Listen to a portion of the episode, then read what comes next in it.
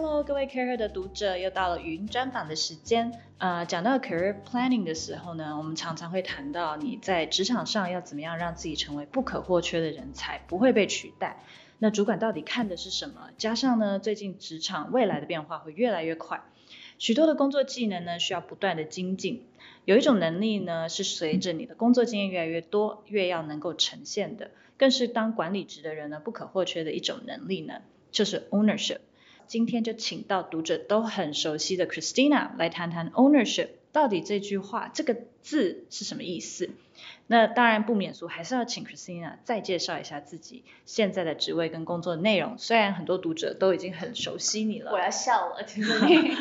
Hello，大家好，我目前在 Facebook 的新加坡办公室工作，负责大中华区中小企业的业务。不过呢，下个月我即将转回美国总部担任 Product Marketing 的工作。恭喜！呃，不过这已经是第二次 Tiffany 敲我上 CAREhER 的通告了，所以如果有关注过之前的语音的话，大家也可能发现我近期完成了职场跑道的转换。嗯，不过嗯，这可能又是另外一个故事啦。然后还是要提醒大家，今天的分享都是个人的经验，只可以当做参考哦。好，那既然刚刚 Christina 都说了，又是另外一个故事，我们只好赶快再敲他下一个通告。不过其实因为之前去年十月，Christina 有特别来参加我们的呃海外工作的这样一个讲座，其实在那次很多读者都有现场有见到我们脸书林志玲的风采，所以基本上已经是第三次通告，那我们期待第四次通告，好吧？好 那我们要先请 Christina 给我们定义一下，因为 ownership 这个词很难用中文来解释。呃，英文的意思如果以法律层面等等是说拥有权，那如果是以比较呃通俗的意思，可能就是你 own up to it，表示你能控制、愿意负责，呃，甚至能够做全部的决定。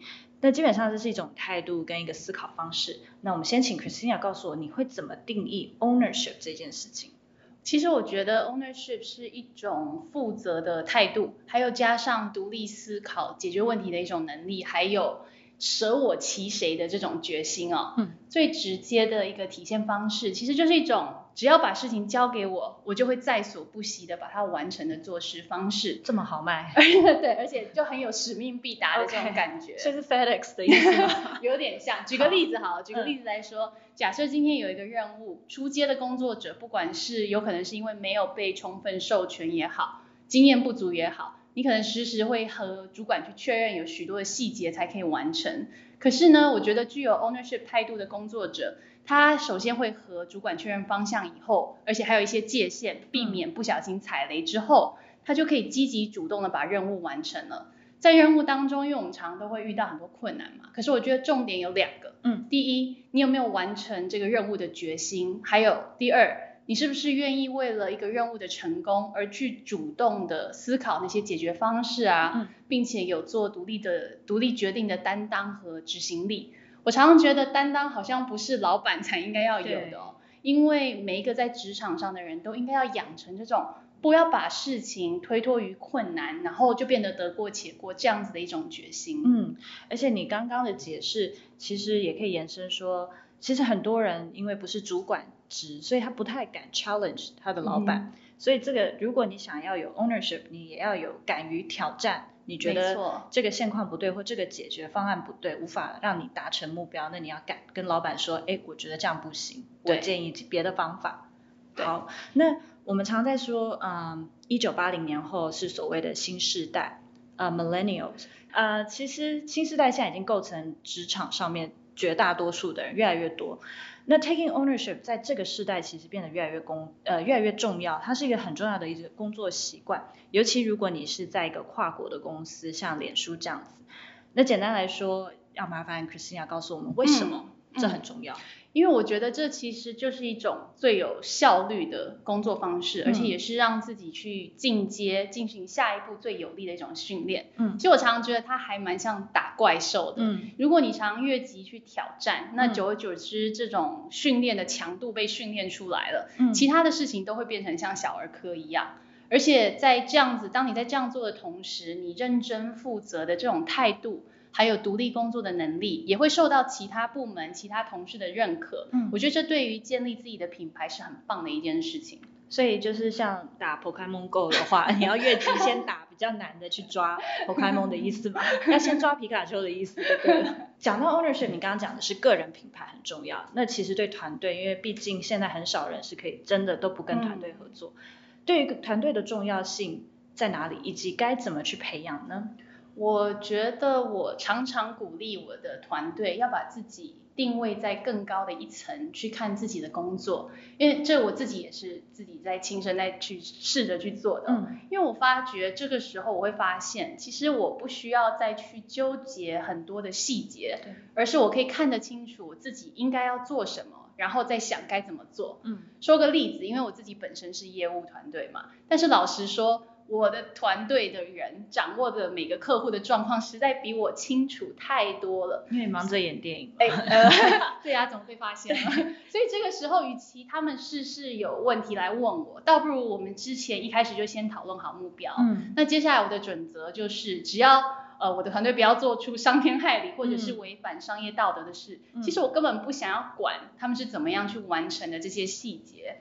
那譬如说，嗯，举个例子。因为我们是做线上广告的，我记得有一次客户的投放出现了很大的问题，但是其实我是事后某个在某个场合的时候，客户自己来跟我道谢的时候，我才知道这件事。嗯、他跟我说，哎，你们团队那个同学啊，除了了解状况以后，他陪我想了好多解决的方法，我真的超感谢他。嗯，那我听到的时候，我就会觉得，哎，虽然这是基本的一个工作，嗯，但是他就展现了认真负责，然后把问题解决，并且独立工作的这种特质。嗯，像这样的人，其实进步最快，而且是我们整个团队能够快速向前的一个宝藏。嗯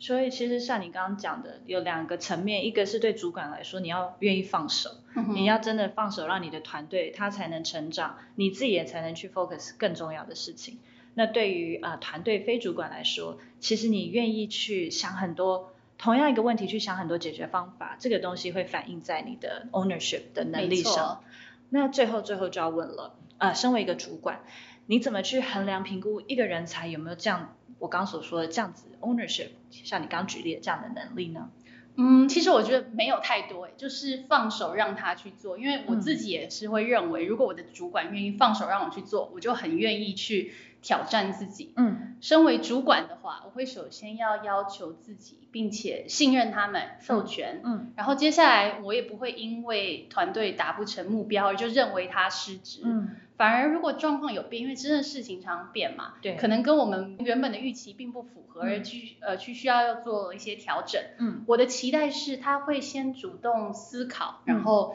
一些解决的方案，嗯、那并且在需要协助的时候，赶快跟我讲，我才可以做出一些适当的反应，而不是等到推三阻四的啊，等到事情无可挽回的时候，嗯、然后我们怎么办？一翻两瞪眼，然后或者是有些人会抱怨事情很难做，做不出来这样子。所以，我同样的，我会认为我也是这样子被我自己的主管要求。嗯、那很庆幸的是，我的团队也都很胜任，也很喜欢这种强度的工作方式。嗯，所以大家一起工作这种感觉是很享受的。嗯，这样想想，好吧，原来最最后追根究底，就是因为我好像真的很爱我的团队。真的，你其实是借这个语音在跟团队告白。真的，大家要好好听啊。对，呃，应该说，其实你刚刚讲，就是真的是要在事情。在觉得不对劲就要赶快提出来，这才是一个负责任还可以解决问题的一个。对，因为有些事情可能是这才是需要主管的时候嘛，因为很多事情是呃需要他去帮忙协调，嗯、需要他去。我其实我常常就是去拍板跟 对，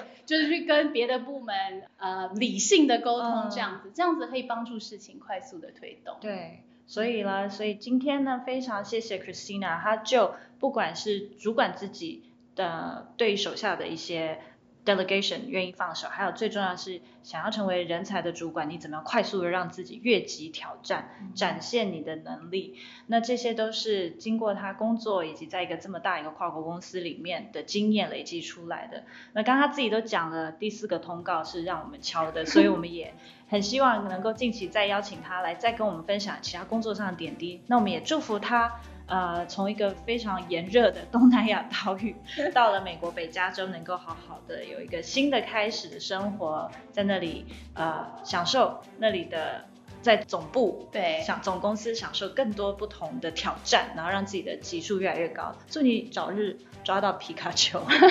谢谢大家喽，下次见。谢谢。